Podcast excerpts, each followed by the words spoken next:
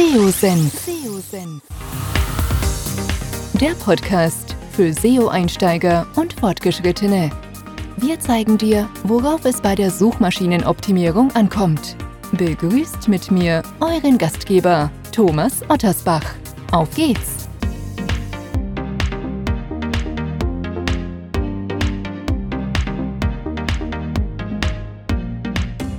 Ja, schön, dass du dabei bist bei einer neuen Podcast-Episode. Heute habe ich euch einen Webinar-Mitschnitt mitgebracht, was bei PageRangers vor einiger Zeit umgesetzt wurde.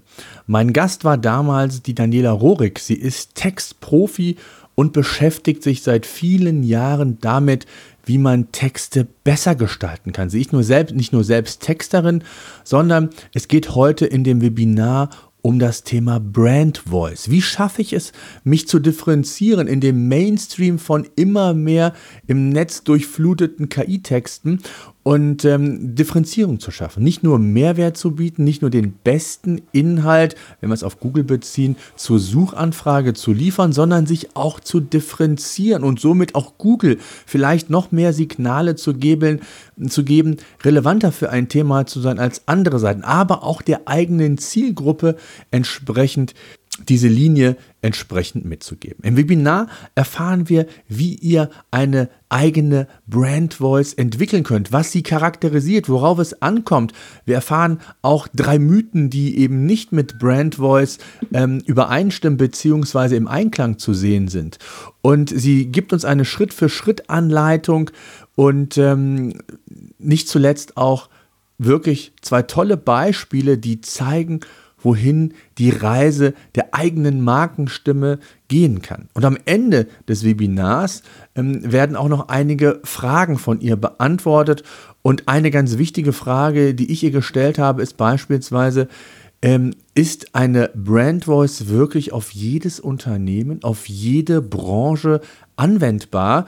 Und sie hat ein ganz tolles Beispiel, ja, zwei sogar, von unterschiedlichen Bestattern, wie sie es geschafft haben, eine eigene Brand Voice zu entwickeln. Und ich kann nur vorwegnehmen, hört euch das bis zum Schluss an. Es ist äh, ja im Nachgang betrachtet echt cool. Also ich würde vorschlagen, wir steigen direkt ein und bleibt alle gesund und äh, auf geht's.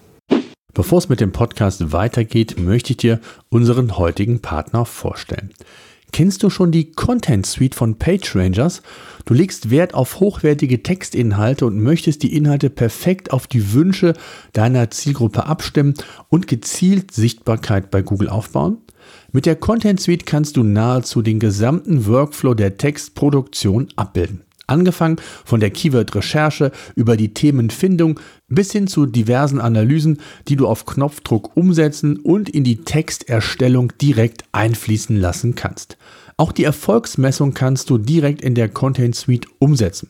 Ganz neu sind Templates, die auf Basis von künstlicher Intelligenz dir bei der Recherche, bei der Inhalteproduktion helfen. Du benötigst keinerlei Prompt-Erfahrung, alle Templates sind praxiserprobt und du kannst iterativ mit Hilfe dieser Templates dann deinen Text entwickeln. Bei Bedarf kannst du auch eigene bzw. externe Datenquellen aufbauen und an die KI übergeben. Das ermöglicht dir in der Regel noch bessere Ergebnisse für deine Texte als über die reine Nutzung des Sprachmodells wie das genau funktioniert und weshalb für den gezielten Sichtbarkeitsaufbau du immer auf den Dreiklang von SEO, Hirn und KI zurückgreifen solltest, erklärt dir das Content Suite Team gerne in einem kostenlosen und völlig unverbindlichen Webinar. Am besten melde dich gleich für einen Test an und lasse dir zeigen, wie du die richtigen Inhalte noch effizienter umsetzen kannst. Einfach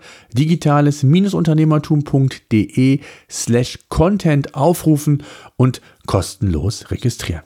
Ja, also erstmal super schön, dass ich heute diesen Vortrag halten darf. Deine unfaire, total geniale Brand Voice. Übrigens heute live aus Dänemark, wo ich eigentlich gerade im Urlaub bin. Aber ich habe gesagt, okay, ich mache natürlich mit, als der Thomas mich eingeladen hat, weil ich das Thema total wichtig finde. Und ja, das ist ein Thema, das mich total beschäftigt und ich hoffe, euch wird das in der nächsten Zeit auch beschäftigen.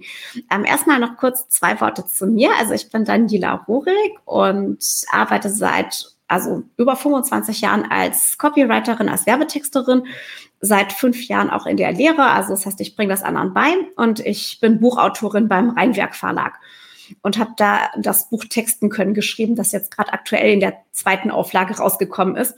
Ähm, okay, und äh, allerdings habe ich jetzt vor allem im letzten Jahr festgestellt, dass es echt nicht mehr reicht, sich mit Texten zu beschäftigen, sondern wir müssen viel mehr strategisch vorgehen. Vor allem, wenn, wie Thomas gerade schon sagte, das Netz geflutet wird von Chat-GPT-Texten und anderen KI-Tool-Texten. Ähm, und tatsächlich gibt es dann einen ganz guten Ausweg oder es gibt einen ganz guten Weg, wie wir damit umgehen können.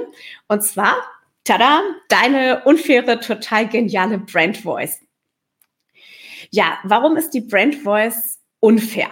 Also, das klingt ja erstmal fies. Und eine Brand Voice ist deswegen unfair, weil nur deine Brand Voice, also die zu deiner Marke gehört, für dich arbeiten kann. Wenn du die Brand Voice mal etabliert hast, also deine ganz bestimmte Art zu schreiben, deine Themen, deine Wörter, dann gehören sie zu dir. Und wenn jemand anders dann so schreibt, deine Themen, deine Wörter, deine Sprache verwendet, dann macht er Werbung für dich. Also ihr kennt das Beispiel, ähm, dieses, ähm, diese alten H&M-Plakate, da war immer irgendwie so eine lebensgroße Frau drauf, ähm, irgendwie in Unterwäsche oder manchmal auch in anderen Klamotten. Und die waren immer auf die gleiche Art und Weise fotografiert. Und unten war nur ein ganz kleines Logo drauf, H&M. So, angenommen, da stünde nicht H&M drauf, sondern ein anderes Logo, ja, äh, sagen wir Triumph, dann würde, würden die trotzdem Werbung für H&M machen.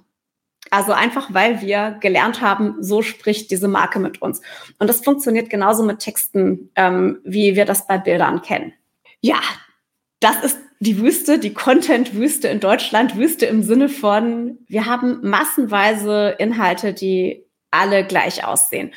Ähm, ich beobachte, dass es ziemlich viel, ja, so typisch werbliches Zeug gibt. Also das sind die Einladungen zu vielen Verkaufswebinaren und das hier ist ja keins. Ne? Also das sind zum Beispiel Einladungen zu Verkaufswebinaren, das sind Einladungen, ähm, sich Freebies runterzuladen, das sind ähm, vielleicht auch Werbung für Software, für Produkte. Und die verwenden alle so ziemlich generisches Werbesprech. Ja, irgendwie hier bring dein Business auf nächste Level und gewinne neue Kunden. Gähn. Und das kann natürlich auch ChatGPT schreiben. Und wenn du der 300. bist, der schreibt, bring dein Business aufs nächste Level und tu hier irgendwas, dann ja, tust du dir halt keinen Gefallen, weil das machen so viele, du differenzierst dich nicht, du kannst nicht mit der Besonderheit deines Angebotspunkten, deine Marke geht total unter. Und außerdem ist die Frage, wie willst du dieses Spiel mitspielen? Also was willst du machen? Willst du auch massenweise Content produzieren? Weil geht ja immer leichter. Ich habe ja meine KI-Tools, ja, kein Problem. Auf Knopfdruck hier ChatGPT, schreib mir noch 30 Varianten für meinen ähm, LinkedIn-Beitrag. Ähm, genau, also willst du da mitmachen oder willst du dich wirklich differenzieren? Weil ganz ehrlich, wenn wir uns anschauen, was da draußen so publiziert wird, das interessiert ja auch niemanden. Also wenn immer mehr einfach gleicher Mist ins Netz fließt, dann sinkt einfach auch die Aufmerksamkeit und zwar für jeden dieser Beiträge und damit auch für deine Marke. Und also auch im Sinne der Nachhaltigkeit ist es, also finde ich eine total schlechte Idee, einfach immer mehr Content zu produzieren und immer lauter zu brüllen. Und stattdessen, ja, ist es einfach ein viel schönerer Weg zu sagen, hey, ich zeige Charakter. Ich zeige, wer meine Marke ist. Das ist egal, ob du eine Personenmarke bist oder ob du für ein Unternehmen schreibst, das als Marke auftritt. Jede Marke hat Persönlichkeit und die darf sie auch zeigen. Ähm, tatsächlich war es noch vor ein paar Jahren ziemlich, ja, unbeliebt, Persönlichkeit zu zeigen im Marketingtext. Ähm, vor allem von Unternehmen, die sich als seriös bezeichnen, sagen wir Steuerberatungskanzleien, Unternehmensberatungen, vielleicht auch ähm, Maschinenbauteilehersteller, ja, also die vielleicht äh, im B2B-Bereich unterwegs sind, ähm, die haben gesagt, okay, nee, Persönlichkeit zeigen, das ist ja unseriös, wir wollen doch hier über Business-Fakten reden, wir wollen über Daten reden, wir wollen über unsere Produkte reden. Ähm, dann habe ich ganz oft, als ich Websites texten wollte, von Geschäftsführern die Ansage bekommen, hier, schau dir doch mal meinen Konkurrenten an. Ich finde, der hat so eine tolle Website. Das will ich auch. Kannst du mir das auch machen? Und da habe ich gesagt, na schön, dann hast du die gleiche Website und damit machst du Werbung für deinen Konkurrenten. Ist nicht schlau. Überleg dir lieber, wer du sein willst, was du machen willst. Und was auch ziemlich in war, war Business-Sprech. Also das heißt, ich drücke mich möglichst neutral und seriös aus. Ich verwende ja Fachbegriffe, ich schreibe Beamtenstil und da kann ich ja nichts falsch machen, dann zeige ich, dass ich seriös bin. Ähm, mittlerweile ist aber die Idee schon angekommen, also sogar in vielen B2B-Unternehmen, dass das so einfach nicht läuft. Also wir wollen uns, wir wollen uns abheben, wir müssen Persönlichkeit zeigen, wir müssen Charakter zeigen. Das ist wirklich die einzige Chance, irgendwie rauszustechen. Und das Beste ist, zu Charakter zeigen gehört nicht nur, wie wir schreiben, sondern auch, was wir schreiben. Dazu gehört auch Haltung, zum Beispiel zu politischen Themen, äh, zu wirtschaftlichen Themen. Ähm, und das ist sehr, sehr wichtig, dass Marken einfach auch lernen, diese Haltung nach außen zu tragen, anstatt immer über ihre Produkte zu sprechen. Ähm, das heißt, eine Brand Voice zu haben, das klingt jetzt für viele schon einleuchtend. Also klar, dann, also ist ja auch eine tolle Sache. Ich schreibe irgendetwas, ich werde wiedererkannt. Ich werde, also ich dringe auch ein bisschen durch das Gebrüll da draußen, also mit meiner total klaren, einzigartigen Stimme. Und ich werde mit der Zeit auch geliebt für das, was ich da mache, weil ich es einfach anders mache, weil ich mich traue, anders zu sein. Ähm, okay, aber jetzt sagen auch einige Unternehmen, okay, klar, ich will so eine Brand Voice haben. Ähm, kein Problem, ich mache das.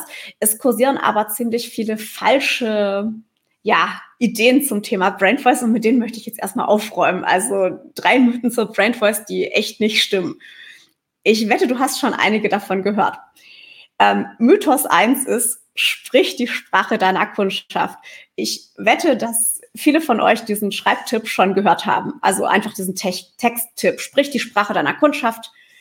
Ähm, und ich halte diesen Tipp für grundfalsch, ja. Weil das Problem ist, also natürlich sollst du gucken, was deine Kunden sagen und schreiben, und zwar um ihre Bedürfnisse zu erkennen, um ihre, um um zu erkennen, was sie von deiner Marke halten, um sozusagen dein Fremdbild zu überprüfen. Also was sagt die Kundschaft über deine Marke? Was wünscht sich deine Kundschaft? Ähm, was findet sie gut? Was findet sie schlecht? Dafür gucke ich mir selbstverständlich an, was meine Kundschaft schreibt und sagt, ja. Aber ich bin doch nicht doof und kopiere die einfach. Dann plappere ich meiner Zielgruppe nach und zeige aber selber keine Persönlichkeit. Denn, also wie funktioniert Faszinieren? Ähm, ups, genau, also wie funktioniert Faszination? Ähm, wenn ich faszinieren möchte, dann muss ich mich trauen, ja, ich muss mich einfach trauen, anders zu sein. Also ich bin vielleicht ein bisschen mutiger, ich bin vielleicht ein bisschen frecher, ich bin vielleicht ein bisschen witziger als meine Zielgruppe. Und natürlich teilen wir die gleichen Werte. Aber ja, mich fasziniert doch niemand, der genauso ist wie ich, sondern mich fasziniert eine Person, die so ein bisschen schillernder ist als ich. Und genau das möchtest du mit deiner Marke erreichen und mit deiner Brand Voice. Und um das zu erreichen, brauche ich natürlich Mut zu einer eigenen Charakterstimme. Ähm, das Irre ist, du kannst halt nicht jedem sympathisch sein. Also, wenn ich mich traue, Charakter zu zeigen, dann werde ich automatisch Menschen abschrecken, die das blöd finden. Aber die, aber andere Menschen, die werde ich anziehen. Also, die finden mich dann total klasse. Und dadurch, dass ich sowieso nicht die ganze Welt als meine Kundschaft haben möchte und ihr auch nicht, ähm, ja, dürft ihr auch euch gerne trauen, eine Charakterstimme zu haben, die genau eure Zielgruppe anspricht. Und wenn man die solide entwickelt, diese Charakterstimme, dann ist die auch so, dass die genau die Zielgruppe anspricht und eben nicht alle anderen. Und ja, das Problem ist eben, dass deine Persönlichkeit überhaupt nicht erka erkannt wird, wenn du eben dich nicht traust, sie in der Sprache zu zeigen. Also du musst Persönlichkeit zeigen und erst dann kannst du den richtigen Menschen sympathisch werden. Genau, so der Mythos Nummer zwei, das dachte, also auf den bin ich tatsächlich reingefallen, also noch vor ein paar Jahren. Und zwar, als ich angefangen habe, meine Copywriting-Kurse anzubieten, also das war vor etwa fünf Jahren, da habe ich gedacht, ja, also alle schreiben so sehr seriös marketinglastig, dann mache ich es doch einfach mal anders. Das heißt, ich erzähle einfach mal Schwenke aus meinem Leben, ich verwende meine rotzigen Wortschöpfungen und hau einen, Sprung, einen Schwung Sprachbilder rein. Ich rede einfach mehr, wie ich spreche und fertig ist mein authentischer Schreibstil. Ja, Fehler. Also damals hat das noch gut funktioniert, weil einfach niemand so geschrieben hat. Ich konnte mich wirklich abheben. Ich habe dann immer sowas gesagt wie ja Texten mit Wumms und so. Und das fiel dann total auf, ja. Aber ja, das ist, das war für mich eine gute Lösung, ja, weil das zu mir passt. Ich bin prinzipiell ein ziemlich rebellischer Mensch und zu mir passt das dann. Aber sagen wir, ein Bestattungsunternehmen ähm, könnte vielleicht so weniger punkten.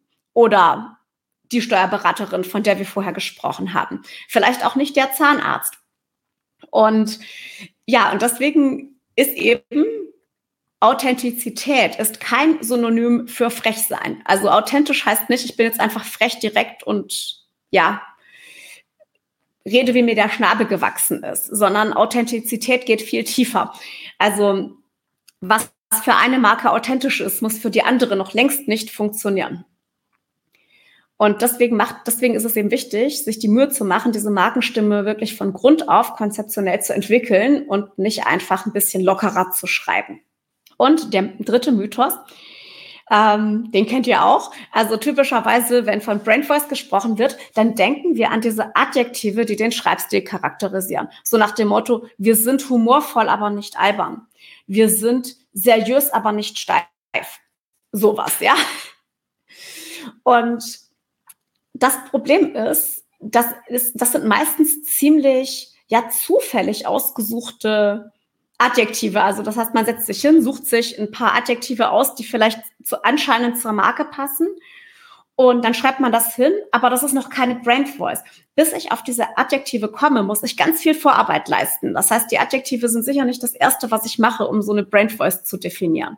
Und dann muss ich mir auch noch überlegen, ähm, wie sieht das denn in Schreibstil aus? Also wie kann ich da, wie, wie sieht denn ein seriöser Schreibstil konkret aus? Weil einfach das zu betiteln bringt mir ja nichts. Genau, und ähm, wir müssen auch differenzieren, dass ähm, Tonalität nicht gleich Brand Voice ist. Also diese Adjektive, die bestimmen die Tonalität, aber Brand Voice ist viel größer. Also was ist denn eine Brand Voice? Das ist die Seele einer Marke mit Werten, mit Themen, die die Marke besetzt. Also nicht nur ihre Business-Themen, mit eigenen Wörtern und einer eigenen Art, sie zu vermitteln. Das ist dann die Tonalität. Und die Tonalität ist nur ein kleiner Teil der Brand Voice und die kann sich je nach Textart und auch je nach Thema mal leicht ändern. Also wenn ein Unternehmen mal eine interne, äh, sagen wir, traurige Mitteilung verfasst, dann wird sie vielleicht nicht den flapsigen Schreibstil verwenden, den sie sonst nach außen trägt. Ist aber trotzdem noch Teil der Brand Voice dann. Und wie ich gesagt habe, diese hingeschriebenen Adjektive, die brauchen Vorarbeit, damit die Tonalität zur Brand Voice und zur Marke passt.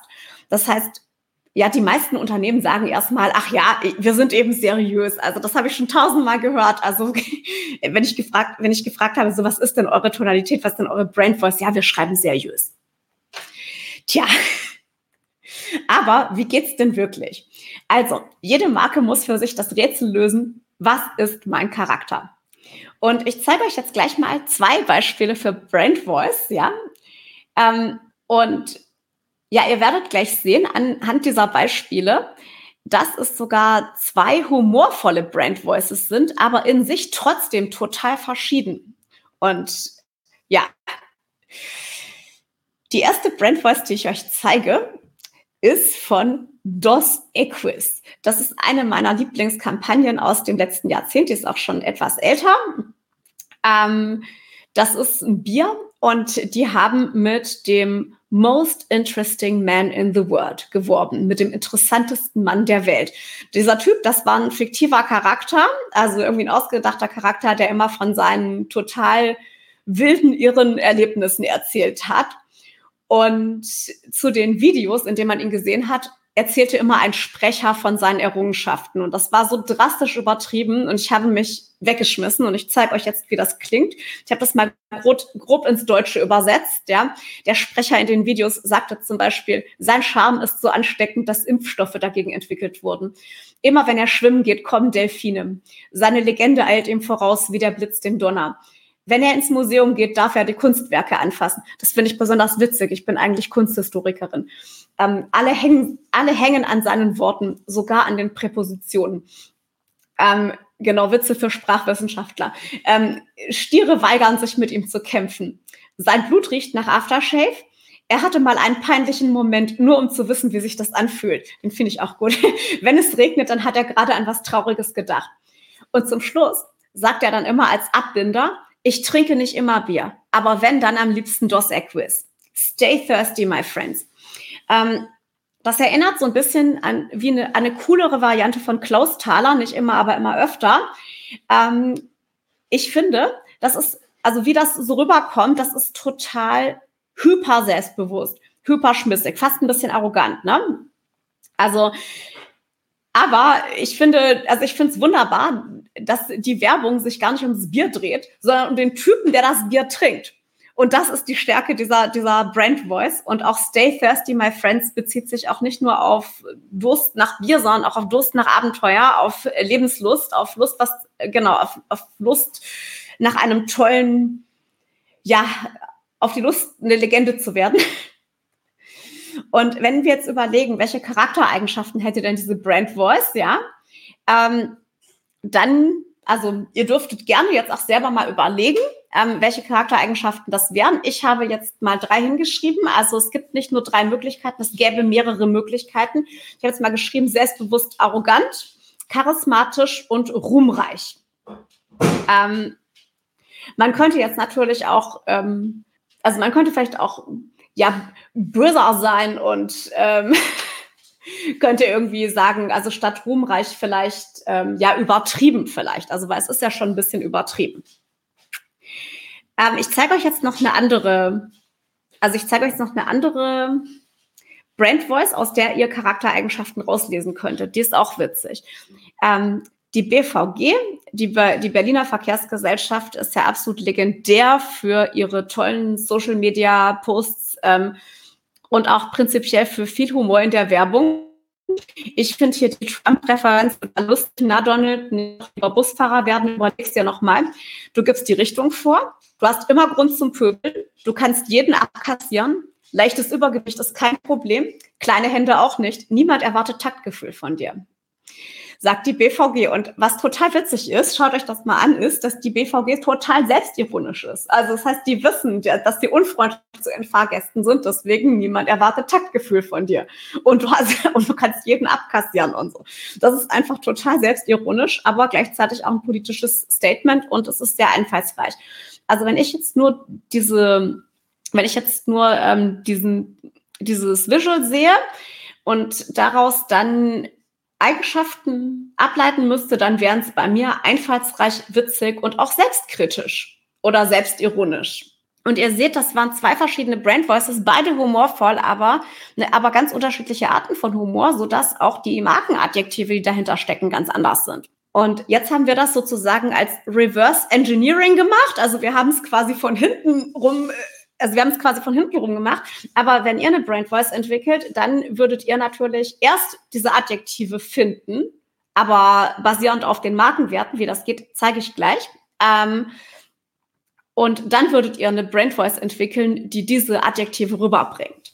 Aber das Ziel ist natürlich, dass die Brand Voice so einzigartig und so klar durchdringend ist, dass man nachher wirklich diese Adjektive ableiten kann. Also auch eure Zielgruppe, dass die einfach das Gefühl hat, okay, die kommen so rüber, die sind so. Okay, was gehört denn alles zu einer Brand Voice?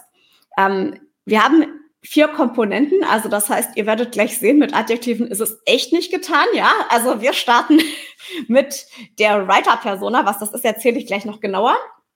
Und zwar am besten starten wir mit einem Archetypen. Dann entwickeln wir Markenthemen, also die den Ausdruck von Haltung und Werten sind. Erst danach kommt die Markentonalität und passende Stilmittel. Das wären dann diese Brand Voice Adjektive.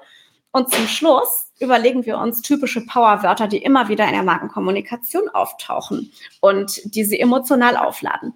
Und ich gehe jetzt auf diese einzelnen Bereiche ein bisschen ein und zeige das genauer, also wie das mit der Brand Voice Entwicklung funktioniert. Okay. Ich entwickle als erstes eine sogenannte Writer-Persona. Also wenn ihr Marketing macht, dann werdet ihr alle schon mal das Wort Buyer-Persona gehört haben. Darüber, darum kommt ihr natürlich nicht rum. Also ihr habt wahrscheinlich Personas oder hattet Personas, ihr arbeitet damit oder ihr lasst sie in der Schublade liegen. Aber die Buyer-Persona war jahrelang in aller Munde, weil sie einfach einen Avatar darstellt, der die Zielgruppe repräsentiert. Und was mich immer irritiert hat, war, ähm, wir beschäftigen uns ewig lang mit der Buyer-Persona. Aber wenn ich als Unternehmen schreiben will, dann will ich ja mit der Buyer-Persona reden. Ich will nicht als die Buyer-Persona reden. Und deswegen braucht die Buyer-Persona ein Gegenüber. Und das ist die Writer-Persona. Und die ist nicht gleich die Buyer-Persona, weil ich ja, wie wir vorher gelernt haben, nicht genauso schreiben will wie meine Zielgruppe. Also das ist auch genauso angenommen, ich arbeite in einer hippen Werbeagentur, also wie ich früher, wie ich das früher getan habe. Und dann zu einer Präsentation bei Volkswagen eingeladen und die Leute in der Volkswagen Marketingabteilung haben damals noch also wirklich Anzug und Krawatte getragen. Das war da einfach der Standard oder halt ein Kostümchen. Und aber wir aus der Werbeagentur, wir durften die zerrissenen Jeans und die Band-T-Shirts tragen. Und die, die hätten das total doof gefunden, wenn wir jetzt auch im Anzug und im Kostümchen gekommen wären, weil wir waren ja die verrückten Kreativen. Also wir, die wollten von uns Kreativität, die wollten von uns diese Andersartigkeit und die wollten keine Kopie von sich selbst. Und deshalb braucht die Buyer-Persona ein Gegenüber. Und ja, die Writer-Persona ist auch ein Avatar mit klar definierten Werten und Eigenschaften. Also es ist nicht nur eine Zielgruppe mit einem Hobby, sondern das sind klar definierte Werte und Eigenschaften. Ähm, und damit schreibst du dann nicht als gesichtsloses Unternehmen, sondern du schreibst wirklich als Person. Und das ist besonders hilfreich, auch wenn ein ganzes Team von Leuten für ein Unternehmen schreibt, weil die haben dann eine Writer-Persona, an der sie sich orientieren können. Das ist auch für eine Personenmarke ist das auch praktisch, aber insbesondere ist das toll, wenn mehrere Personen für eine Marke schreiben, weil dann wissen sie ganz genau, wer hier schreibt. Und ja, wie kann ich das entwickeln? Also im Grunde kann ich eine Writer-Persona genauso entwickeln wie eine Buyer-Persona. Ähm, um es kurz zu machen, also ich habe einen bestimmten Weg dafür, wie man das entwickelt. Und zwar, wir starten mit den Werten, also mit den Werten der Marke. Und das sollte, das sollten nach Möglichkeit, also diese Werte sollten nach Möglichkeit nicht die absolut naheliegendsten Werte aus der Branche sein, wie zum Beispiel wie zum Beispiel Kundenfreundlichkeit oder so, ja, oder Seriosität, wie wir schon hatten, sondern es sollten ja, es sollten Werte sein, die wirklich aus dem Unternehmen kommen, vielleicht aus der Unternehmensgeschichte, vielleicht von den Leuten, die in diesem Unternehmen arbeiten, vielleicht von den Errungenschaften, die das Unternehmen schon äh, geleistet hat, ja. Und ja, ich gehe davon aus, dass ja jede Marke auch schon mal Werte definiert hat und die sollten nochmal festgeklopft werden. Also hier in unserem Beispiel haben wir jetzt als Werte Mut, Ehrlichkeit und Wissen. Und jetzt überlege ich mir, basierend auf diesen Werten, passende Charaktereigenschaften für die Marke. Ähm, zu Mut würde mutig passen. Zur Ehrlichkeit würde direkt passen. Also es muss nicht das Gleiche sein. Ich muss da nicht ehrlich hinschreiben jetzt. Und zu Wissen würde im, groß, im gröbsten Sinne auch innovativ passen. Also, dass ich ein innovativ, eine innovative Marke, ein innovatives Unternehmen bin. Und ja, wenn ich jetzt meine Charaktereigenschaften habe, kann ich basierend auf den Charaktereigenschaften einen Archetyp auswählen. Und Archetypen sind total praktisch. Ich zeige dir euch gleich mal, ja. Archetypen sind total praktisch, weil die quasi sofort eine grobe Idee vermitteln, wie will ich sein? Also das ist quasi eine grobe Charakterdefinition, ein grober Umriss einer Persönlichkeit, die ich dann später ausfeilen kann und verfeinern kann und auf mich anpassen kann. Aber es ist total praktisch, mit einem Archetyp zu starten, weil ich einfach weiß, okay, ich, ähm, genau, weil ich einfach weiß, okay, ich bin jetzt zum Beispiel, also ich bin jetzt zum Beispiel ein Abenteurer, ja, und ich bin vielleicht als Abenteurer besonders innovativ und das ist damit mein wichtigster Wert, zum Beispiel je nachdem, welche Adjektive man wählt, hat man auch die Wahl zwischen mehreren Archetypen. Also es müssen jetzt nicht nur, also es muss jetzt nicht nur ein spezifischer sein, es können auch bis zu drei Archetypen rauskommen, die vielleicht passen könnten. Und dann kann man sich immer noch entscheiden, okay, wo starte ich? Ähm, kleine Geschichte nebenbei, diese Sprüche neben den Archetypen, also diese kleinen Claims, die stammen von ChatGPT. Sie sind nicht unverfeinert, also das heißt, sie wurden teilweise noch verfeinert und ich habe sehr viel gepromptet, um die rauszukriegen. Und wollt ihr wissen, was ich gepromptet habe? Ähm, ich habe gesagt, schreibt uns, ähm, schreibt uns Mottos, wie bei, wie diese Häusermottos von Game of Thrones. Und ich habe immer, und ich habe immer einen Wert nach vorne genommen. Also ich habe immer einen Wert, also einen Wert genannt und habe den Prompt darum formuliert. Also zum Beispiel, zum Beispiel, äh, ähm, bei dem für ein Haus bei dem Schutz das Wichtigste ist oder sowas, ja, oder bei dem Genuss das Wichtigste ist oder bei dem es äh, bei dem Freiheit das Wichtigste ist. Naja, und dann sind die rausgekommen und ich finde, die sind teilweise total cool. Also wir haben als Archetyp den Macher und die Macherin mit dem Motto Werk und Wille. Das sind das sind Marken, die auf jeden Fall ja anpacken, innovativ sind wir haben den Krieger und die Kriegerin stark vorwärts. Das sind, das sind Marken, die wirklich eine Sache verfolgen, also die wirklich eine Idee verfolgen und wirklich für eine, also für eine bessere Welt kämpfen zum Beispiel. Ähm, wir haben den Prediger und die Predigerin, die, ja, die haben auch eine, ja, eine Idee, die sie predigen, aber die sie vielleicht nicht ganz so, nicht ganz so, ähm, ja, entschlossen verfolgen wie den, wie den Krieger, sondern die sind sehr wortgewandt und ja, möchten ja, möchten mit Leuten ähm, ins Gespräch kommen und möchten sie quasi auf ihre Seite ziehen. Ähm, das sind jetzt nur, das sind nur ein paar Beispiele, also ich gehe jetzt auch gar nicht alle durch. Aber wenn ihr so ein Archetyp habt, dann ist es einfach, ja, dann ist, dann ist der auf jeden Fall ein guter Startpunkt, um weiter die Brain Voice zu entwickeln, weil dann weißt du, ich bin Rockstar oder ich bin Abenteurer oder ich bin Rebell und daran orientiere ich mich dann. Ähm, als nächstes, also wenn ich so eine, wenn ich äh, meine, wenn ich meinen Archetyp habe, dann ist mein nächster Schritt, ich brauche meine Markenthemen. Also das heißt, ich brauche Themen abseits des Business, für das meine Marke, also für die meine Marke auch stehen soll. Und um die Themen zu finden, kannst du ein Interview mit deiner Writer-Persona führen und natürlich deine Werte im Kopf haben. Ähm, optional kannst du einen Charakterbogen verwenden, wie beim Pen-and-Paper-Rollenspiel. Falls ihr nicht wisst, was das ist, Pen-and-Paper-Rollenspiel und nicht Stranger Things gesehen habt, ja, das ist ein so ein crazy Hobby, das ich auch verfolge seit dem, seit der Schule.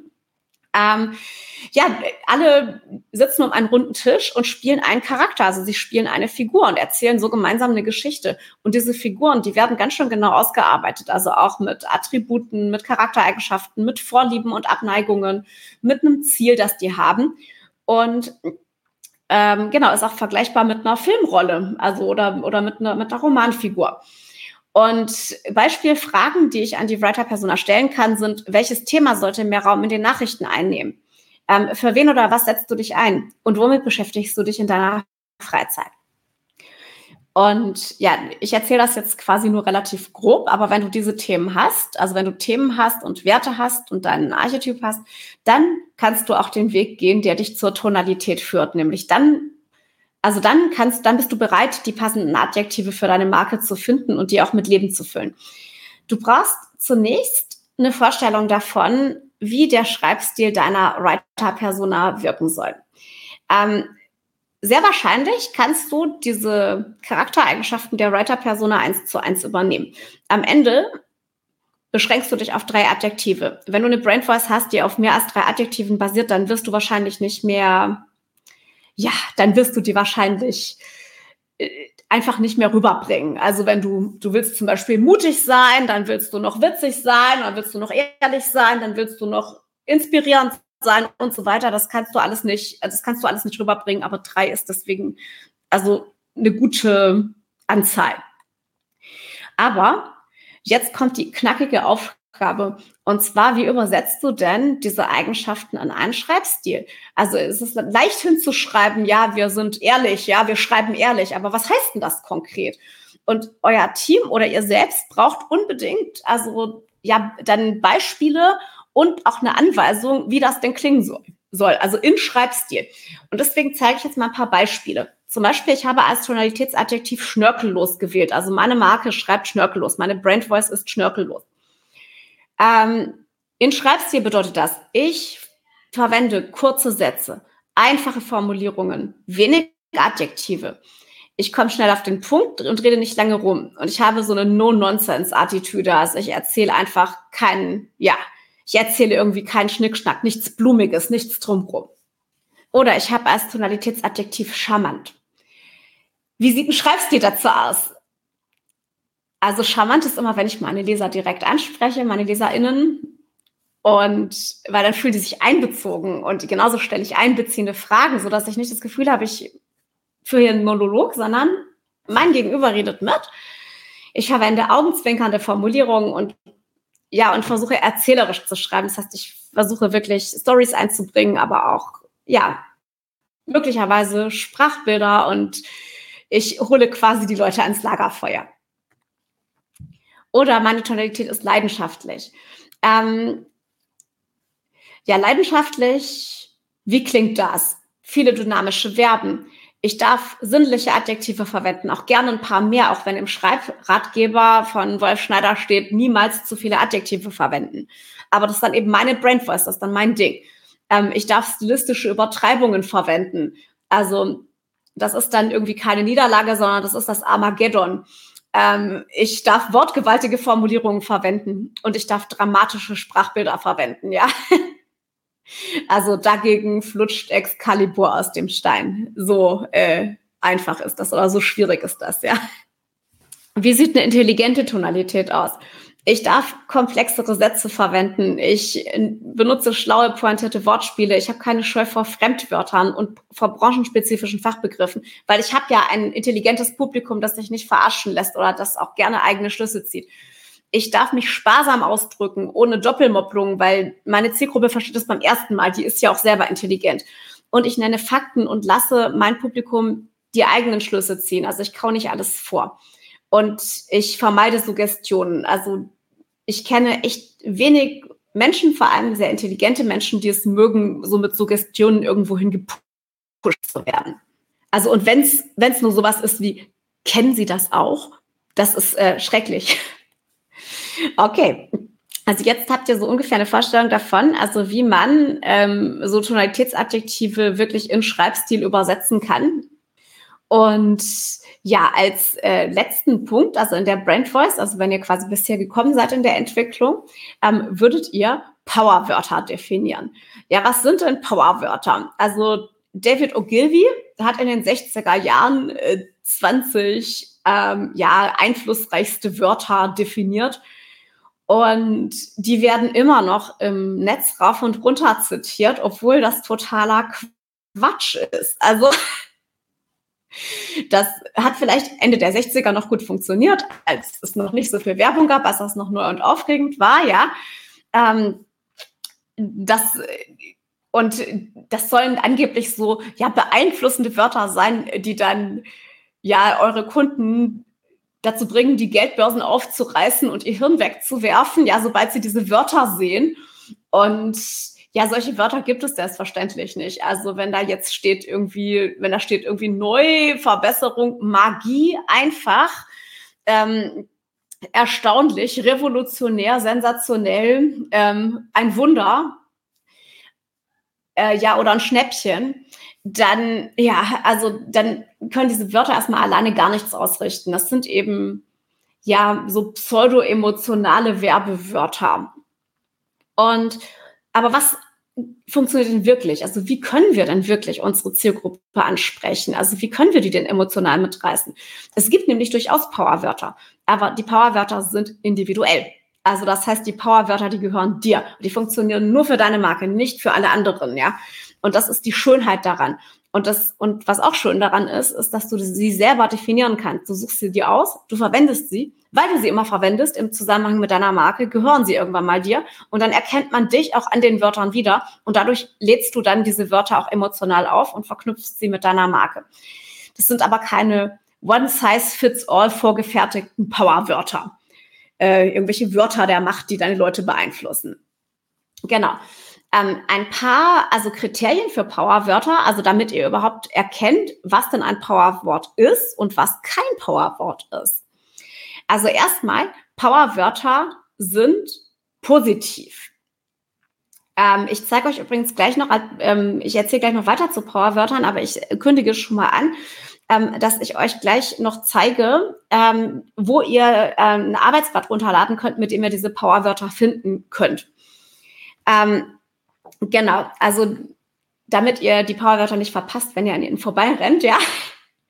Powerwörter sind positiv. Also das heißt nicht, dass nicht, dass es nur positive Formulierungen sind, sondern sie sollen eine positive Emotion auslösen. Zum Beispiel, ich habe ich hab ein Beispiel für, für meine Marke und zwar ein Powerwort von mir ist Dilettantin. das empfindet ihr wahrscheinlich nicht als positiv. Dilettant ist ja was Schlechtes. Und ich habe das aber umgedeutet, ähm, weil für mich bedeutet Dilettantismus, äh, der mir wirklich mal vorgeworfen wurde von einem Typen, bei dem ich ein Vorstellungsgespräch hatte in einer Produktionsfirma. Ähm, ich habe das dann für mich sozusagen genutzt und habe gesagt, na ja, also hallo, ich bin so vielseitig interessiert, ich kann alles und nichts. Also ich kann schlecht äh, Barock-Sonaten auf der Blockflöte spielen, ich kann schlecht Schach spielen, ich kann ganz gut Rollen spielen.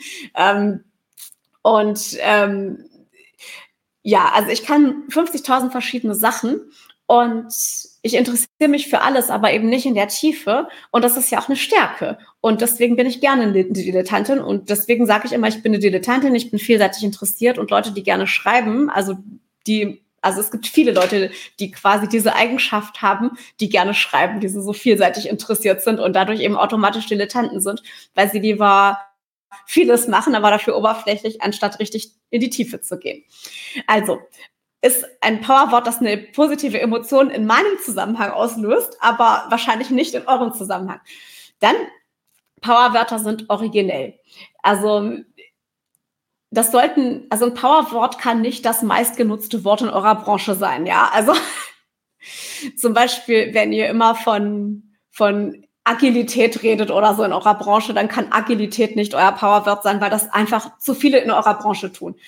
Allerdings, wenn vielleicht eine ungewöhnliche Branche das Wort für sich jetzt nutzt, sagen wir eine Bäckerei oder so, äh, sagt unser Powerwort das Agilität, ist nicht so naheliegend, ähm, dann wäre es wahrscheinlich, also würde es wahrscheinlich funktionieren und individuell. Echte Powerwörter gehören der Marke. Und dafür könnt ihr eben selber sorgen, indem ihr die Powerwörter öfter verwendet.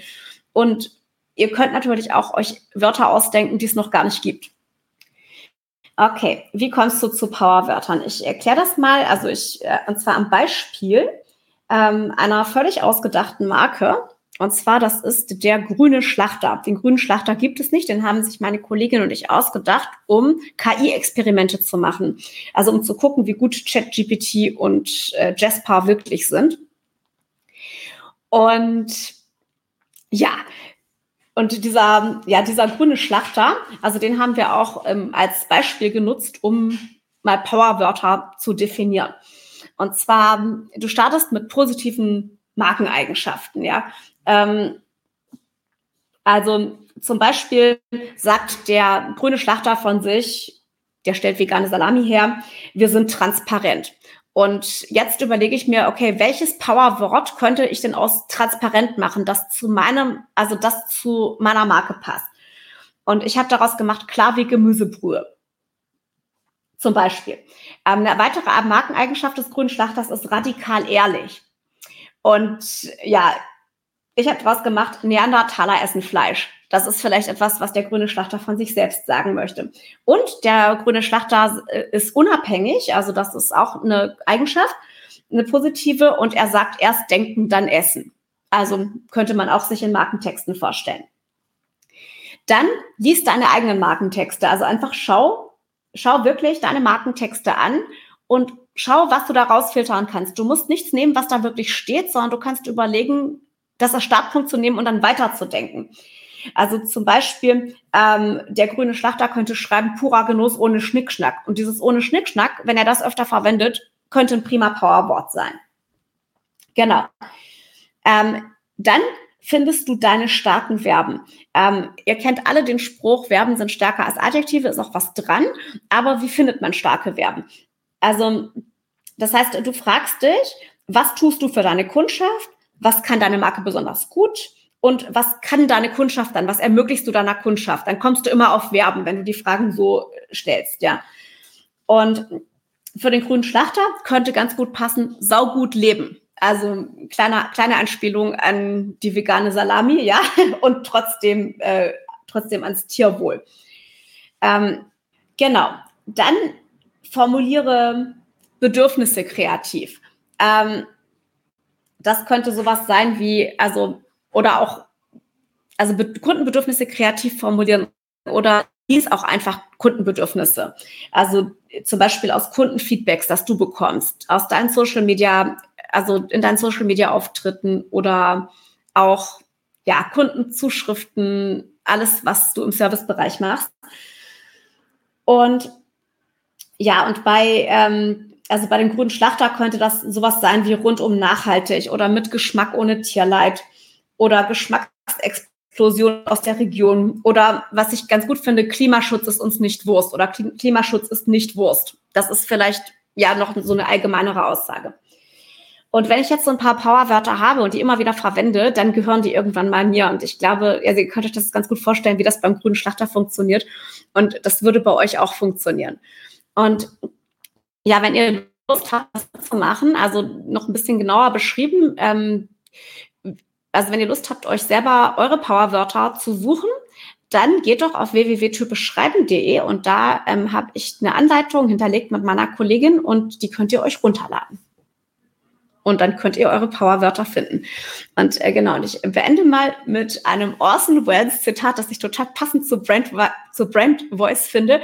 Style is knowing who you are, what you want to say and not giving a damn. Also das heißt, Leute, traut euch was. Also ja, definiert wirklich den Charakter eurer Marke, wisst, wer ihr seid und dann traut euch auch den nach außen zu tragen und dann differenziert ihr euch auch mit euren eigenen Geschichten mit eurer eigenen Schreibe, mit euren eigenen Wörtern und müsst eben nicht Massen KI-Texte produzieren. Und selbst wenn ihr KI-Texte produziert, könnt ihr die so besser briefen. Also wenn ihr eine starke Brand Voice habt.